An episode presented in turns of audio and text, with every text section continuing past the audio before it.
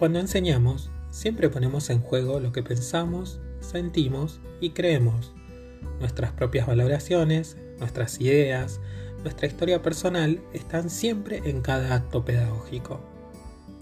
En educación sexual integral esto es aún más visible y no podría ser de otra manera, porque la enseñanza de contenidos vinculados a la sexualidad nos involucra en tanto personas sexuadas, nos retrotrae a nuestras propias historias, a la forma en que fuimos educados en sexualidad y a nuestras dudas y certezas.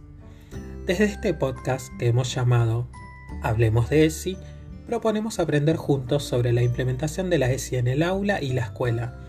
Trabajaremos sobre la normativa vigente, orientaciones didácticas y diferentes reflexiones sobre la temática.